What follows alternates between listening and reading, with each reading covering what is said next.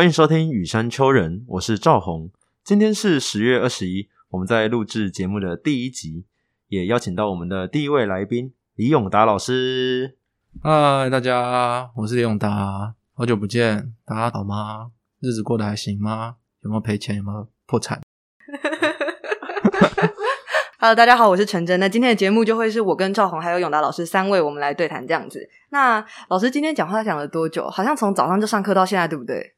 早上十点开始到现在，现在是下午三点，而且我中间忘记留自己的休息时间，所以我一点之后就直接接着聊下来了。老师辛苦了。我忘，我跟人家约错时间，我应该要约三二三四五这样子，两点、三点、四点、五点，但我约一点、两点、三点、四点，这样我也是可以提早下班啦。提早下班。对哦哦哦。那这边的话，我想跟老师聊一聊声音的话题。我们讲声音，声音都是声跟音合在一起嘛。但就是在声音的话，其实声就有点像是有情感或者是有生命的感觉，像是我们会说说说你的心声吧。那音的话，就感觉像是自然没有生命或自然发生的一些东西，像是医生拿听诊器贴在自己胸口，然后说来，你现在来听心音。那就是我们现在把声跟音合在一起用，就是老师会觉得自己在讲声音或是说明声音这东西的时候，会比较常讲自然，还是会讲比较跟情感相关的东西。讲讲感觉吧，听到声音就是会声音都会跟听到放在一起啊，嗯，所以比较像是讲感觉，感觉应该属于自然的范畴吧，就是说啊，我听到了一个什么声音，比较不是不是说啊有一个什么声音在那边，然后干了什么事情，就是啊我听到，所以有一种就是传过来，然后靠近我的感觉，才会用到声音吧。嗯嗯嗯嗯嗯。那因为我们其实就是想要收集在实验室里面的声音嘛。嗯，但其实我自己的定义就是狭义的实验室是这里，广义的实验室是整个生活环境，然后以这里。里为轴心。所以我想问一下老师，有没有就是在这周遭感觉比较印象深刻的声音呢？呃，大家从楼梯下来哈，大部分人不会走那个小阶梯，都会走那个大阶梯，嗯然后就会蹦蹦蹦蹦蹦，然后走下来的时候蹦蹦蹦蹦蹦，然后接着就会走到木地板上蹦蹦蹦蹦蹦，就是走路下来实验室的声音，我是听的蛮多，然后光是从听声音就可以听出来这个人到底在冲他笑。对啊，就是有些有些人比较小心，走路就会啊小心小心的，没嗯没有声音。但是有些人就是就是一个怪兽，拔山倒树的来，嘣嘣嘣嘣这样跳下来。其实我自己也是嘣嘣嘣嘣这样跳下来。对，但有些人就是猫咪，对。哦，真的，真的，真的。那老师有没有生活中就是可能其他印象很深刻的声音？就不管是这辈子就只听到一次，还是一直反复的出现，就是对你有特殊意义，或者没有意义，但它就是存在，都可以。当你这样讲的时候，我想到我国中的时候，嗯，暑假吧，国中考高中要放榜之前去打网咖，嗯，然后那天下雨打雷，然后就是放榜的时候，我看到那个榜单，然后走出网咖，忽然一个闪电劈在我前面的树上。然后超大声，我第一次感受到那个雷声跟电光同时发生的闪电是什么一回事，哦我就吓坏了，想说哦，我是不是不该打网咖呀？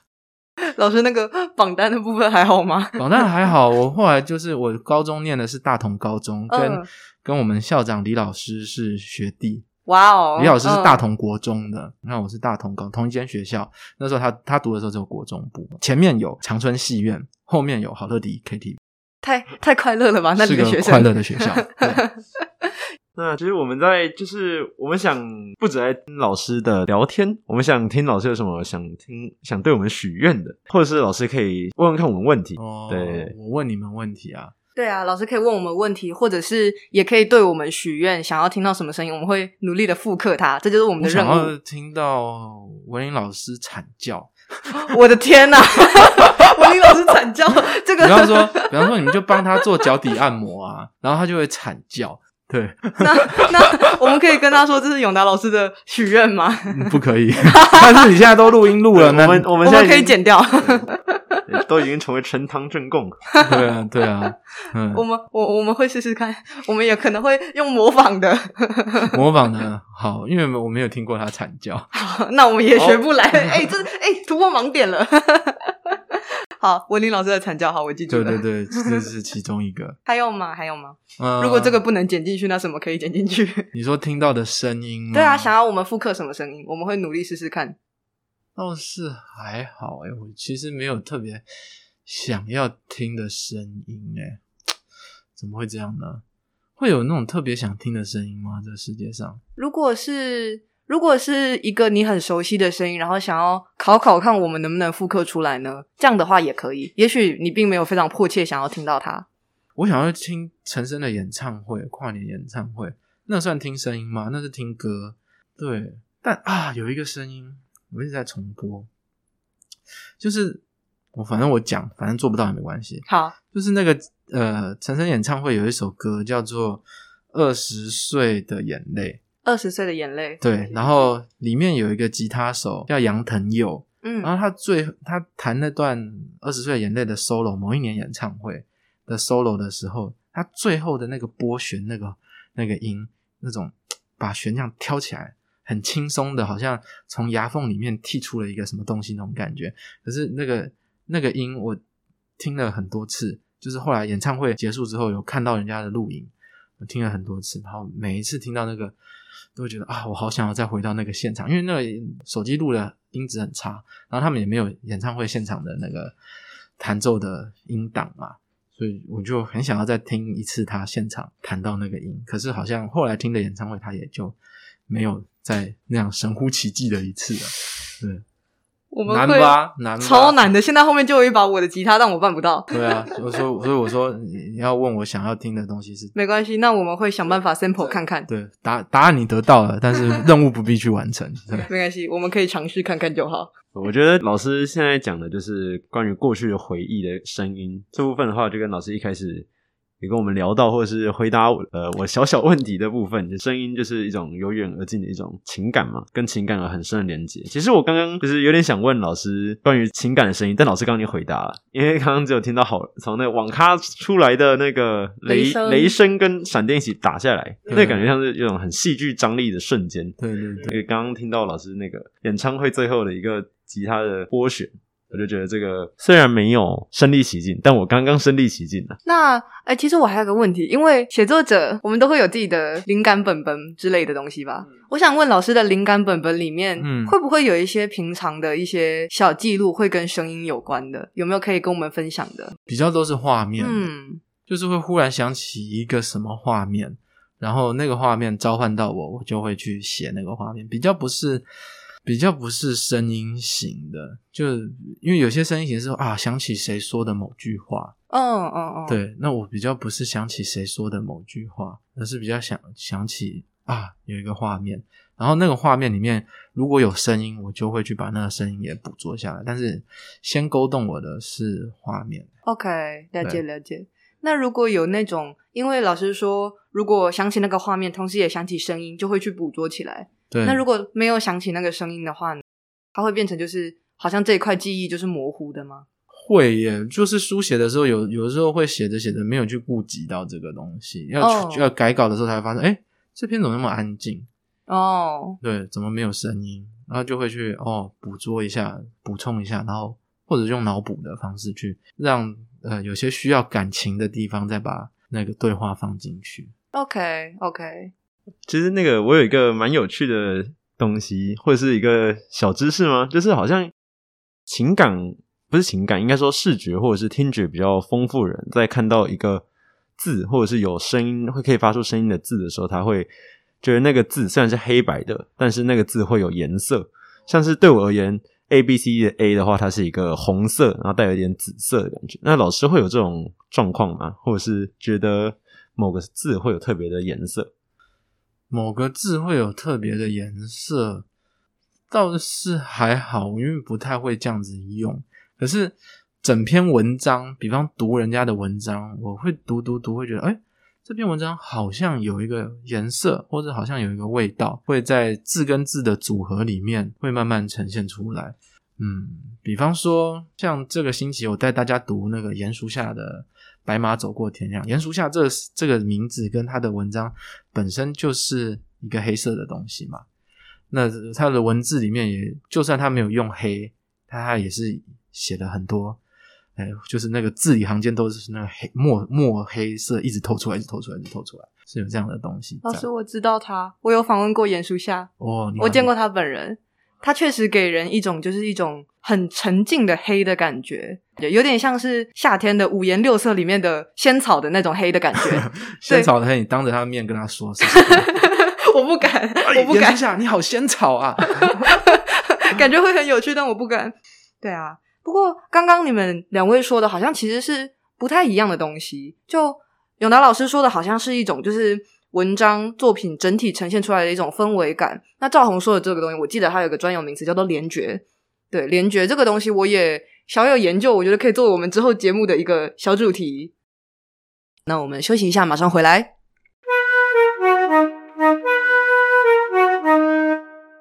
听众发问是一个非常特别的问题，我来叙述一下它的脉络。好，这个问题要问永达老师，来自一位叫做十八的听众。十八问说，英国有一档实境节目叫做《In Solitary》，它的节目内容大概就是说，有一个全白色的货柜屋密闭小房间，呃，你要进去里面挑战在里面待五天四夜，不可以带手机，不可以带电脑，没有网络，但你可以带三件私人物品进去，然后在那边你的生存是被保障的，食物、饮水、厕所什么都有，床都有。想问老师，敢不敢去挑战这个地方？或者如果要去，会带什么私人物品去？敢不敢去挑战这个地方啊？奖金多少钱啊？一千万，不知道币值。我有上网查，但我不知道是应该是英镑吧？理论上，一千万英镑也太高了吧？那可能就是一千万新台币吧。五天四夜那还好，还好，可以可以去试试看。五天四夜被关着五天四夜，嗯，去隔离都已经隔到七天了，所以五天四夜应该不太难。不能带手机的话，就带一本比较厚的书嘛，然后纸跟笔，三件刚刚好。对啊，嗯，应该不，说不定还是会崩溃的，说不定，说不定最后纸都拿来折飞机了，书也撕烂了，而且飞不出去，因为是密闭的房间。对啊，对啊，有蛮有这种可能。呃，一本比较厚的书跟纸跟笔吗？那老师可以形容一下，你现在有没有想到你可能会带的书？或者你会带什么样的纸，什么样的笔？嗯，纸当然就 A 四纸嘛。然后，哎，可以但，但是能带很多张吗？就是纸算是一样，你也许可以带一本厚厚的笔记本，那算是一样。笔记本，笔记本跟嗯嗯嗯跟笔，然后笔当然是要有水的嘛。对，铅笔比较好，铅笔厚的笔记本，但大概也是要 A 四那么大的。书的话，最近读什么好呢？想想要摇摆一点，读那个杜斯托耶夫斯基那个 那个叫什么《卡拉马祝夫兄弟们》，因为我读完一次了，想说要不要再读第二次，但我觉得这样太累了。你读读那个，但 EQ 八四分三本啊，读那个世界史，那个威尔斯的那本红色的世界史世界史纲，嗯，那个。反正翻到哪里都可以很有趣吧，我想 没有问题。我也是的世界史纲，这就是永达老师的关紧闭书单。对对，就 如果一本的话，要度过五天，那个应该没问题吧。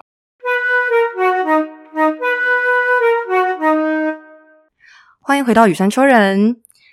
好，那我们这边先来问一下永达老师录音到现在的感想好了。嗯，录音很有趣，就是。要记得盯着麦克风看，要不然不然跟麦克风之间距离就会变得很不一样。可是，呃，比起直接跟人讲话，有一个录音的话，就会有一群想象的观众嘛，想象的听众。那其实相对来说，跟直接跟学生讨论是轻松的，因为反正是对着听众说，不是对着你们说。对，但其实我们的假定听众也是可能就是九成以上都是。X 计划的师生这样子，你确定会有人听吗？嗯，这个我也不知道，但反正就是我就是做出来，他们听不听是他们的事。其实我有一个蛮喜欢的比喻，就我觉得我在我在写作的过程吧，有点像是拨一通电话出去，然后电话对方的电话是接起来，然后开扩音放在某一个可能无人的空地上的，所以会在我的声音会被扩散到一个无人的空地上，可是到底有没有人听到，我其实不知道。这是我自己对于我的写作的一个想象吧，对，大概是这种感觉。所以，如果老师你说的是真的会有人听吗？我觉得没关系，反正我就是放在一个无人的空地上扩音，你要是经过，你就会听到啊。好，嗯，大概是这种感觉。好，了解。好，那那我我觉得下一个问题你 Q 好了，我 Q 有点尴尬啊。对，很尴尬的问题啊。这个问不能说尴尬，就是或者说。不太确定老师会怎么回答我们，就是因为我们是想问说老师对我们的看法差异哦。因为我记得那个时候在刚开始提案的时候，老师有跟我说，就是你确定你这个学期还要再继续当旁观者吗？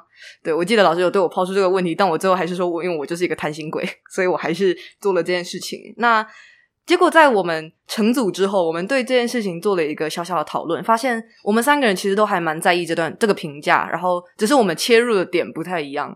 所以，针对这个点，我们就想说，也许现在就是一个好的时机，可以来聊一聊这件事情。我们是这样想的。哦，对，所以一个非常一个非常困难的切入点，就是像像我跟新瑞可能比较在意的点，就是为什么同一件事情在我们两个身上的，好像评价是有一点点些微的不同的。哦，嗯，是评价吗？你觉得我讲的那是评价？哦，其实这个时候应该是我反过来反问你们三个才对。对。就是呃，旁观者，因为我听到你说要做呃 podcast，要采访每一组在做的事情的时候，我第一个直觉就是，如果你是采访者，因为我是新闻系毕业嘛，所以你是采访者，你就不是介入者。那你既然不能介入，你就就是一个比较旁观的角色。当然，也我们有看有没有听过一本书叫《介入的旁观者》？好像有听过。对，这个这个也是是一个人类学家叫阿波吧，嗯写的书，但书内容我好像还没看过，我只看到书名而已，所以心很虚。只是把这书名拿过来用，心很虚，讲话就要变小声一点。嗯，那那个旁观对我来说不是坏事，但是以你上学期。嗯，我记得最后你是在一面墙壁上，然后挂了毛笔吗？还是书法的那个卷轴？对我来说，那个是个呃退后跟遥远的东西。就是说，你其实不在乎别人，他也不管别人怎么看你写的东西。然后，像去年你刚开始扮演了一个脸书的角色吗？就是我，我记得我在带活动吧，然后。哦，对对对对，我想起来了，对对对对对对，对你那时候是个 messenger 还是？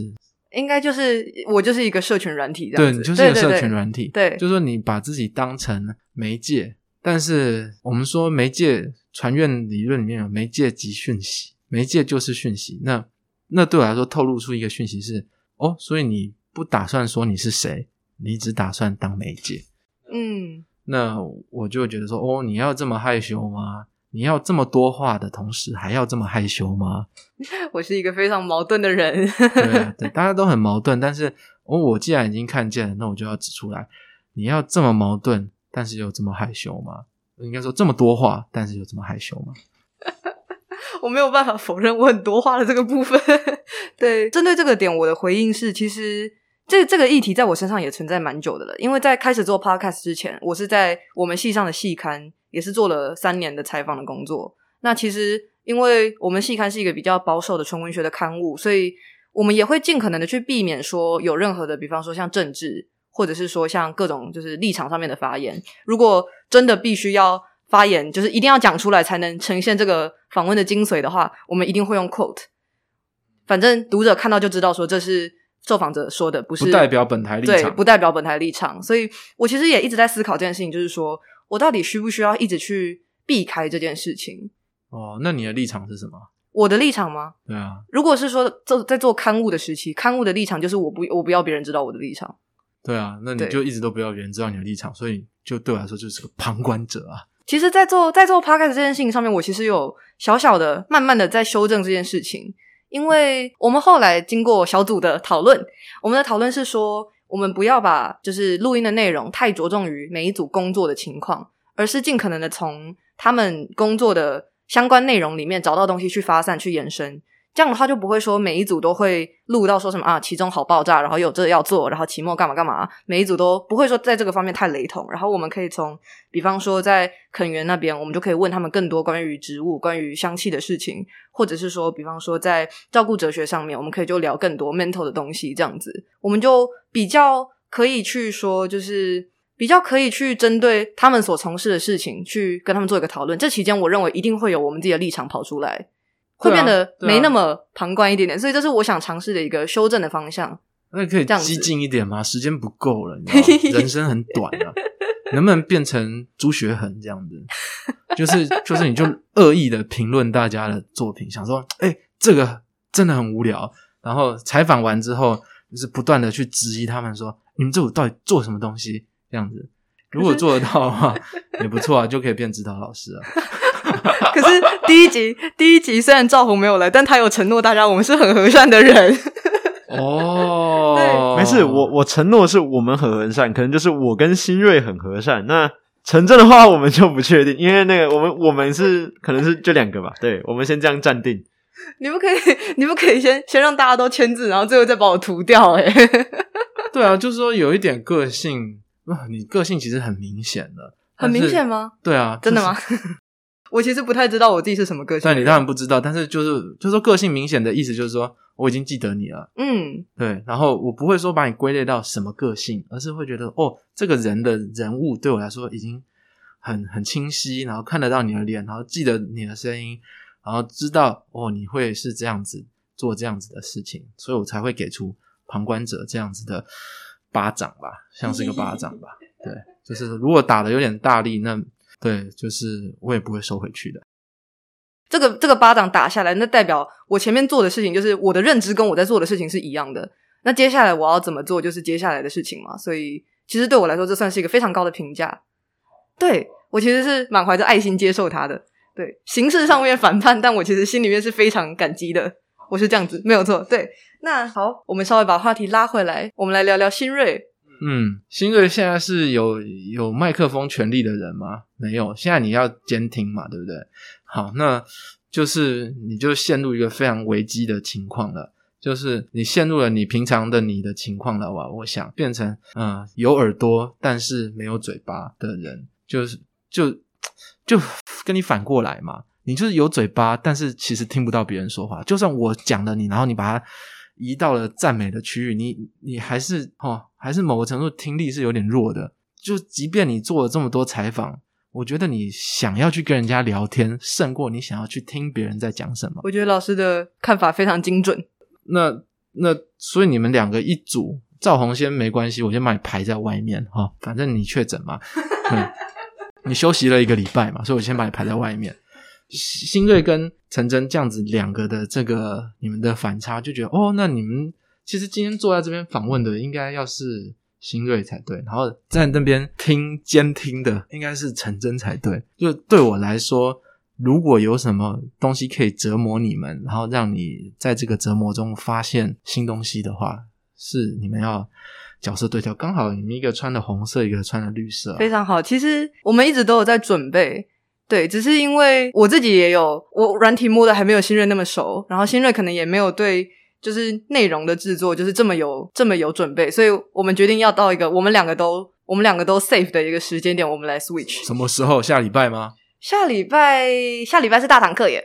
大堂课报告就他上去报告，他在下面听啊，你就在台上住嘴。我可以直接补上去啊，但是没有没有没有，你要上去然后再听，然后不能变。没有问题。你试试看，我没有问题。因为不行，电脑前面打了一个大大叉叉。我在我在后面抱着你，这样可以吗？不行不行。然后老师刚刚聊了另外两个组员，那我这个确诊人，我觉得我可以回应一下他们两个好了，就是因为我觉得很有趣的是。其实陈真一直都没有变，就是他从大堂课被老师甩一个巴掌之后呢，到现在其实还是没有变。从他刚刚我们刚才聊到，就是他把声音，我们做这个 podcast 到底有没有人听呢？这声音就丢到了一个呃空旷的地方。那他其实没有很在意到底有没有人会听这部分的话，其实我觉得就是有一个嗯，就跟老师说的一样，嗯，你没有听进去。所以就是这时候就要听那个圣经里面说的，就是说，哎，有人那个打你的右脸，所以你要把你的左 脸也给他打，那就准备 没有了。然后就是那个新锐的话，其实我们一开始坐在这边的时候，其实我们还没决定我们到底要是谁来访谈老师。那其实访谈的时候，我们就有在找新锐说，那不然你来负责一段嘛，就一段就好。可是我们最后还是维持这个状态的话，就是我们可能还是希望目前暂时就是这个空间对我们要暂时上安全的，就是等我，我觉得这个等不了，所以我觉得老师在给我们压力了。听人说话这件事情很困难，就是你听，然后听到了什么啊，怎么回应，然后。也要去想说啊，对方想要听什么，或者是对方在说什么？对方在说什么？其实是语言之后的东西，他正在说他语嘴上在说的东西，他嘴后面那个喉咙里面那个东西是什么？那个我觉得要去听不容易，对啊，像采访也是这样子，所以按现在按照访纲，它有一个顺序，可是如果。资深的采访者，他是会听，然后听到那个地方之后，他就会追到他后面的东西，语言后面的东西，然后再去把那跟后面的东西追出来。可是时间一到，就是就不追那个，然后再回到最后要去呃一开始设定好的访纲里面。我觉得听是采访里面很重要的技术。是这个确实是我已经脱离采访的一线两年了，我现在也觉得其实有点生疏。哦，所以我刚刚的意思就是说，就你去听嘛。然后应该是赵红回答这个，不是我。我觉得其实为什么不说话，就是因为陈真，陈真都会说，都会接过去。对，那他就会，他就是躲避球队里面那个每一次球打过来就是去接的那个。我我就是负责闪的那一个。对对对对对，所以要听要听见的。你那时候，如果你刚刚那个时候就你就放掉，他就会去接。你可以放掉，你不用每一次都接。对，所以不如我现在我就坐过来，然后。就慢慢的跟老师讲话，然后新锐其实偷偷的在旁边吐槽，他说陈胜的话密度很高，插话其实不太容易。对啊，有些语速很快，不不留那个空间给人家打断你的，这个也是蛮强势的一个部分。好，没错。然后就是其实这边的话，就是老师刚聊过，就是关于新锐啊，关于陈真。那我先讲讲为什么会加进来。他虽然上集有讲过，但我们这集我想讲给永达老师听。可能跟上集又不一样，因为每次时间在变，人在变，对我我也在变，所以就是其实我觉得为什么会加进来，就是一个也是觉得老师们的评价其实算很苛刻吗？或者是就觉得其实，在赶着他们往前走，因为知道他们有哪里不足，而且很明显，所以就是会想要想尽办法要求他们往前走，那或者是往反方向走，对，就是 他们不想走的方向走，然后我觉得。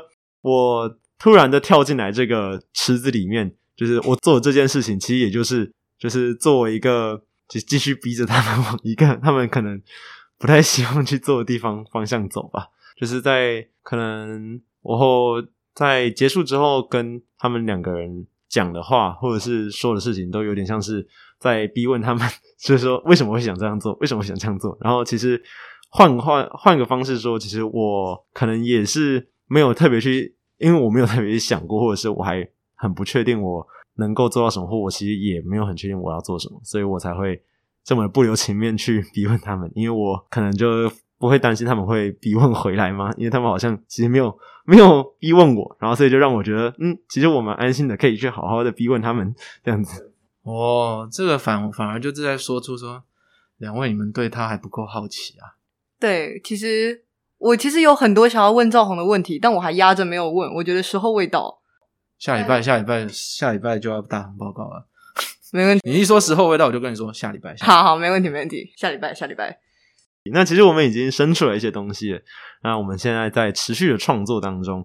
其实我们现在在创作的过程中，有蛮多事情，算是就是分成情感层面呢，还有。就是形而上跟形而下好了，形而上就是我们现在在就是讲的内容啊，或者是我们希望跟永德老师或者是未来的所有的聊天的人，我们能够听到些什么声音，就是那些从远而近慢慢走过来逼近我们的声音。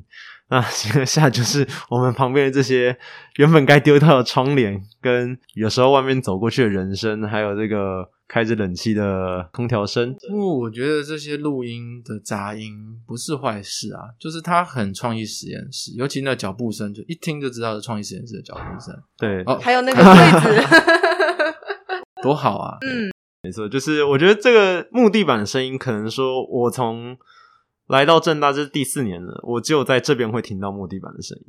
对，甚至是坐在地上上课，坐到我腰尾椎开始痛 这件事情，就是也是在这边才会发生的。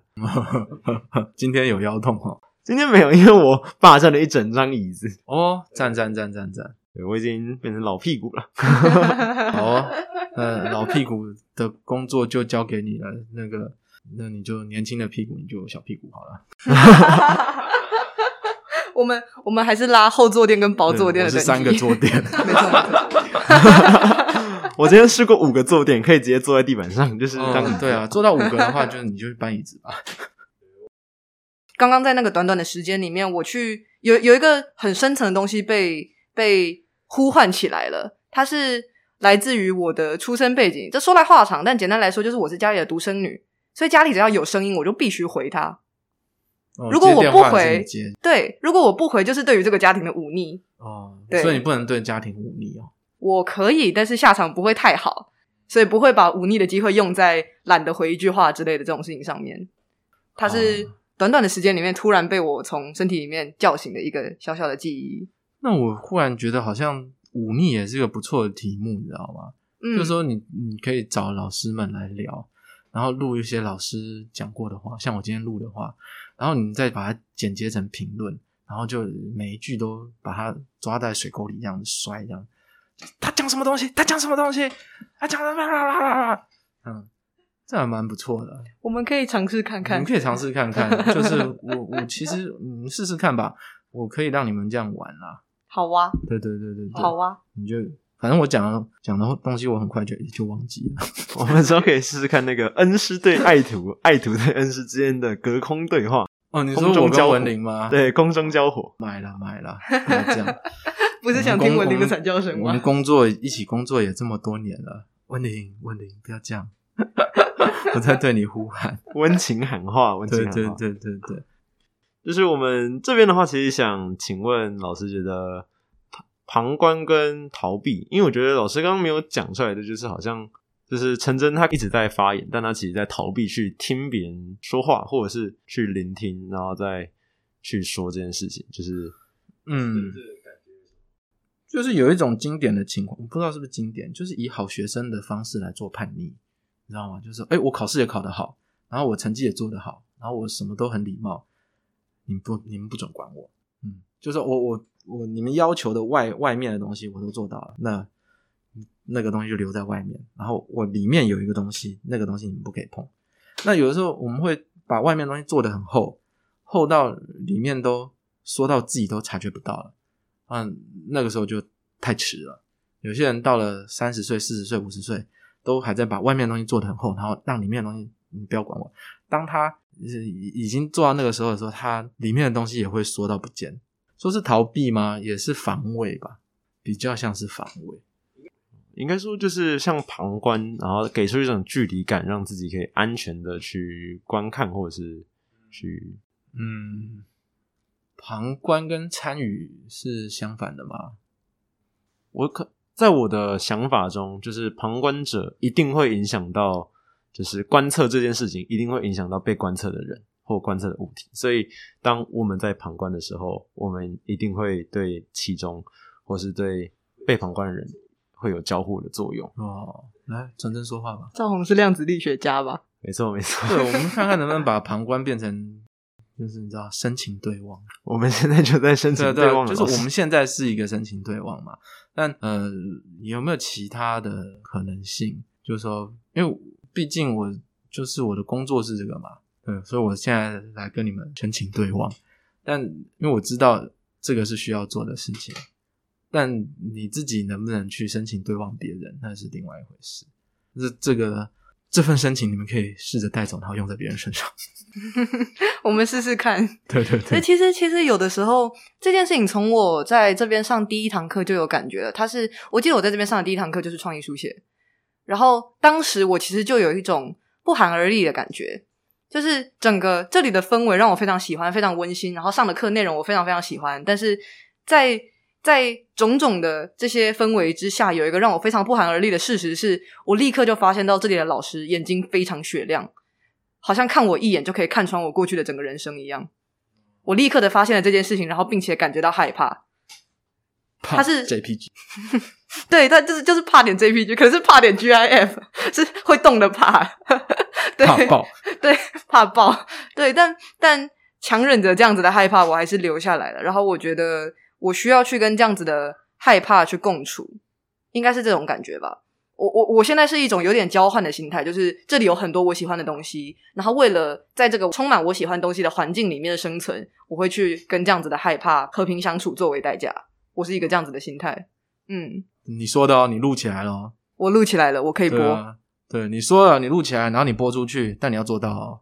我觉得说说就是采访聊天的时候，跟实际上呃生活的时候，那是不太一样的事情。对啊，就是，然后我不太相信你说的话。嗯，其实说是害怕啦，但本质上其实我并不觉得这是一件很坏或者是需要去避开的事情嘛。我觉得他在让我害怕的同时，也让我有点亢奋，因为我确实就还处在那个很希望可以让别人就是多多多把我看穿的一个阶段。我确实还在这个阶段里面其。实哈，也许，哎、我那个其实哦，好像柯文哲，好烦哦。也许，也许有点，有点可能，就是你想想看，有没有这个可能？就是这比较难接受，就是没有人，没有人想看穿，没有人有时间看穿你，你知道吗？我知道，对啊，然后那个那件事情你自己要做啦。那讲难听一点，就是我做工作，所以我是拿钱在做这件事情的。嗯，我是学校花钱来看穿你的人，所以一旦没有这个钱，我就没兴趣看穿你了。可以这样讲吗？就是这样讲的话，好像有点伤人，可是好像是这样哎、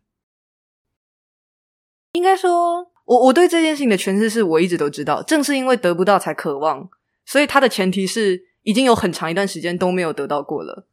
确实是建立在这样子的一个前提之下，才会产生这样子的渴望。所以你应该要做个恋爱 podcast。恋爱 podcast 吗？不不不，你应该去谈一个恋爱。我最近正在谈恋爱啊，虽然是单恋，单恋是恋爱的一种形式吧。单恋是一个恶习、陋习，要改掉，去双恋。但不容易啦，就是讲是这样讲啦，但不容易啦。嗯，确实，我觉得就像我说的，老师的眼睛是雪亮的，会立刻的切中那个没有人切中的地方。即使是拿钱办事也一样，但我觉得这件事情就是，也许是我自己看我自己已经看得太穿了呢。我是有这样子的一个感觉，然后啊才来、你是某一面看穿了，某一面还没看穿，就这样。没有问题，结论没有问题。结论就是，关于陈真的结论就是，你看穿了你的某一面，因为你那一面看得太久了，然后你那一面另外一面没有完全没有看，就是现在这个样子。没有问题。我觉得我们的话题停留在我身上太久了。对没有，其实我觉得这个过程其实就很接近，就是我们今天的采访的一个，就我们这集的名称就是“旁观者清”。其实老师，就算我们把 永达请进了这个当局，我们这个小小的合室里面，他的眼睛还是雪亮的。有没有发现问问题的都是我啊？哦对不起，我们这一集的主题是旁观者迷，郑兆宏。对，就是旁观者迷。那我们就是当局者清，可是可是我们当局者，我们现在在讲话的人还是蛮你们已经不知道你们在讲什么。对对对，我们其实蛮迷的。我们不是，就是我们好像还是旁观者，因为我们还蛮迷的。对对对，对 其实我们好像还没投身在这里面，因为我们已经开始语无伦次了吗？呃，一方面要守住采访者的架势，一方面又要被老师攻击，真是不容易啊！我觉得赵红这一段很有趣，就是明明前面接受一连串的轰击的是我，结果语无伦次的是你的。就是在枪林弹火之下，难免会有流弹嘛，就是从旁会被波及到。其实我的感觉，如果就这个过程中，就是跟老师有什么或者想跟老师说的感觉的话，其实蛮像是我在刚刚语无伦次的过程中的状况吗？就是很多时候像是我就是在更像是在这个群组里是一个跟我刚刚说一样是旁观，但是去鞭策他们就往一个他们觉得不舒服或不安全的方向走的一个角色，就是。而且我确诊，然后我就没有参与他们很多讨论，我就是偶尔醒来的时候看一下讯息就，哦好，OK，大家没问题，这样子。我记得赵红之前有说过，他很像旁观旁观者的人，只是他同时又说了另外一句，我觉得稍微有点矛盾的话。他说：“我们至今所做的事情并没有很旁观，因为我们没有在管别人，我们非常投入在建设自己的小空间，建设自己的内容，我们在画自己的地盘。”目前而言，我们是这样的一个状况，还没有真的开始旁观别人。对啊，所以你到底看不看得到别人在干什么？你虽然要办一个这样的 studio 或者是这样的录音室，可是像我今天坐进来，我虽然你们有问我问题，但好像都是我在访问你们，对不对？有没有被有没有被欺负的感觉啊？其实还好，我自己我自己觉得蛮蛮还好的，而且我其实觉得有。有有双方都有抛问题，反而是我更期待的形式。虽然虽然我自己我自己必须坦诚，这个可能不能剪进去。我自己必须坦诚，就是我列完大纲之后，我就觉得今天其实这不太像是一个访问，反而有点像是一个解惑。所以也许这也是另外一个理由。但我们现在还在那个非常迷惘，但自己并不是很知道的那个情况下，因为我们都在聚焦于眼下的下一步、下一步、下一步。我们很迷惘，但我们不知道自己在迷惘。那我们今天到底聊了什么？虽然我们有录音。可以回放，但是我们可不可以在这边做一个做一个回头看呢？做得到吗？两位回头看的话，其实我觉得老师刚刚已经稍微做了一个结论，或者是 其实算是一个包藏祸心吗？就是小小的，就是其实没有那么的称赞，就是对我们而言，其实好像是我们被访问这件事情，就是对我们来说，其实应该要是我们访问，但。反过来说，是我们被访问的话，好像我们没有做到我们该做的事情，这种感觉就是其实我们还有很多需要做的事情，特别是有一个对象，或者是充满着许多还没被挖掘，然后我们可以去挖掘东西的人，我们有这个对象可以采访的时候，我们却好像拿不出太多的东西去深深的去挖掘他，挖到那个他不想回答，但是他非得回答部分。我觉得这部分是我们这个访谈里面很重要，但是我们没有去。触及到的部分，应该要做的，应该吗？就是说，反过来说，就是哎，你们理解我了吗？你们认识稍微认识我一点了吗？应该有，只是呃来不及，就是一因为一面被轰炸嘛，一面被轰炸，所以来不及认识我。因为因为我也很会用问题去去扇人家巴掌嘛，所以就变成哎，你来不及回应，然后就哎，赶快要 defense，要要要。要防守，要回答问题，就就于是局势就被被人家抢走了。对啊，但这个是因为，这个是因为我比较狡诈嘛。对对，即便到了下午四点，我还是很狡诈的。所以，嗯，也许跟同学聊状况会好一些，然后或者也许跟人好一点的老师聊状况会好一些。老师这边没有这个老师的。不一定啊，不一定。有的时候老师会突然人变很好。好，那我们会先准备好东西。那我们今天的问题应该就到这边了。那各位听众别忘了追踪跨界录音室的粉丝专业，就可以收到来宾预告。置顶天文也有许愿池可以留下回馈。感谢收听，我们下期见，拜拜，拜拜，拜。